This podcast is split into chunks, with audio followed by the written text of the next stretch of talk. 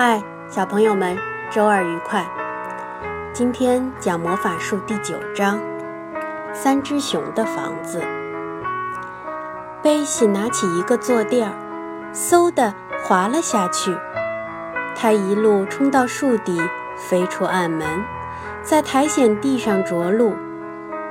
他在弗兰妮飞出暗门前的一刹那，刚好站起来。这个滑道是最好玩的。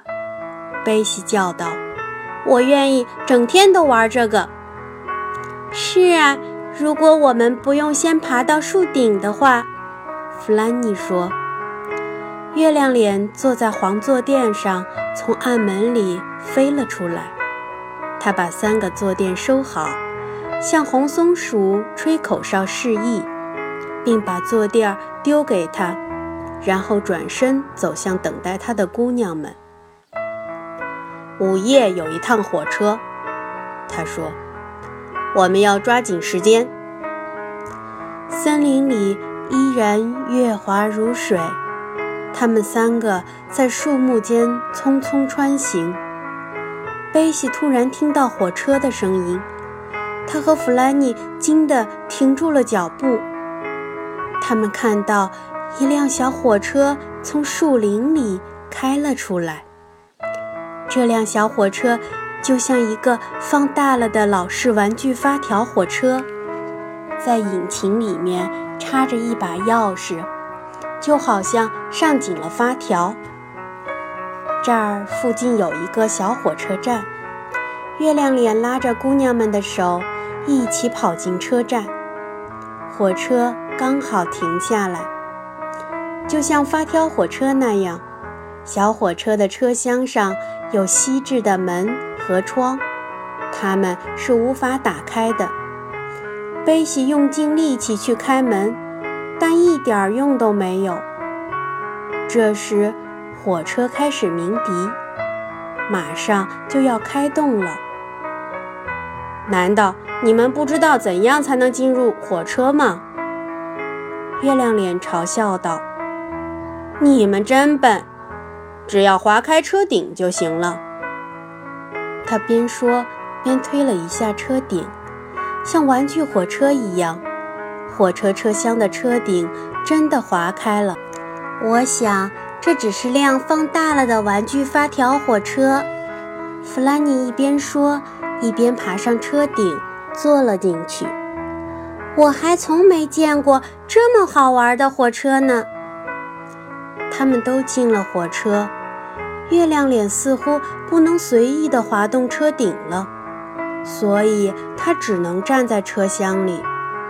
当火车开动时，贝西和弗兰妮无法透过锡制的玻璃窗向外看，只好站起来，通过车顶向外看。这也挺有意思的。在布娃娃站，三个布娃娃进入车厢。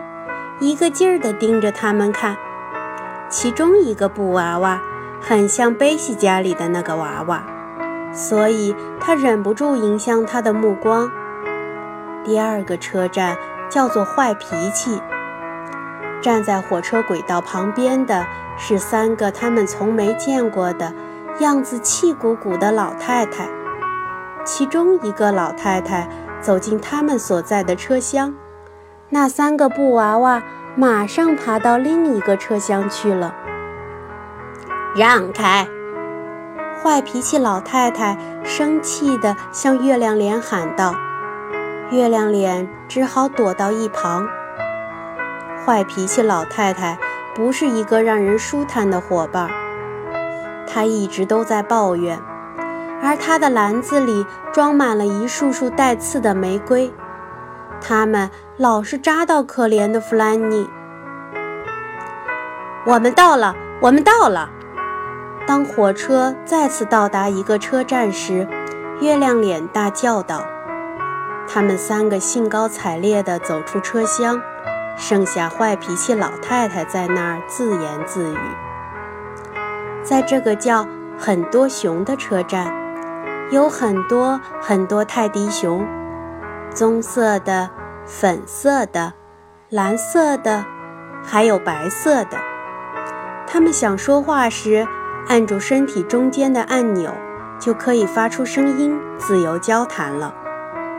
当弗兰妮看到泰迪熊按动按钮进行交谈时，觉得好笑极了，禁不住咯咯咯地笑了起来。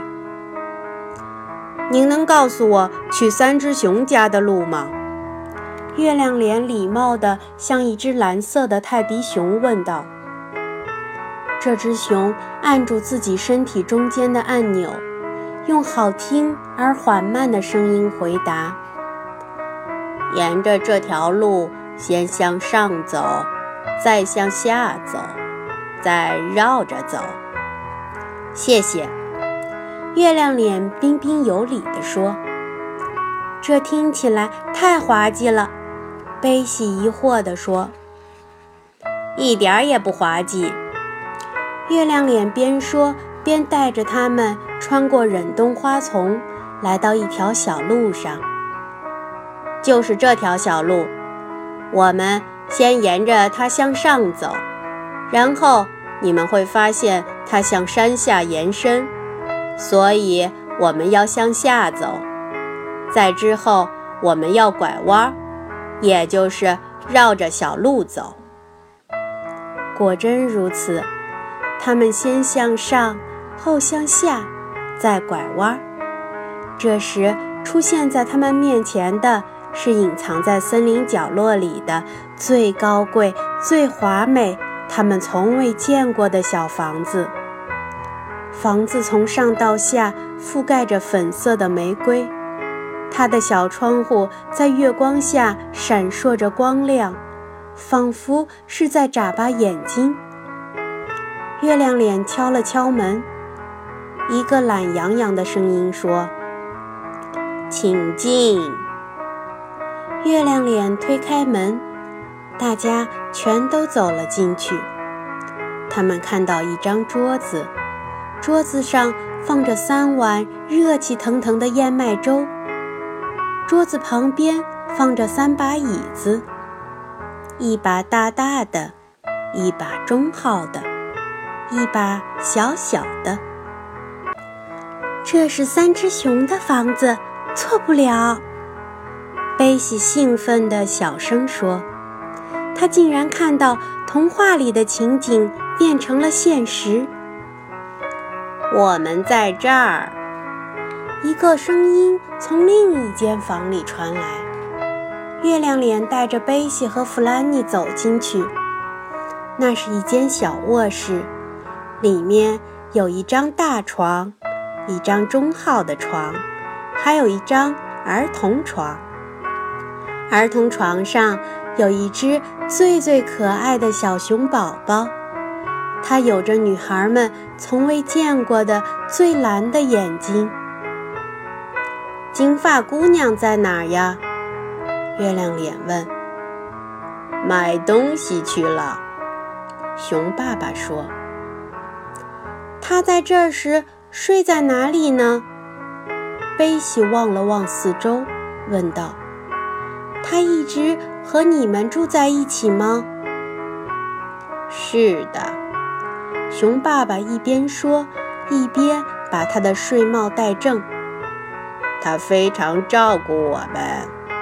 今晚魔法森林有个集市，他去看看能不能买到一些。”便宜的燕麦粥。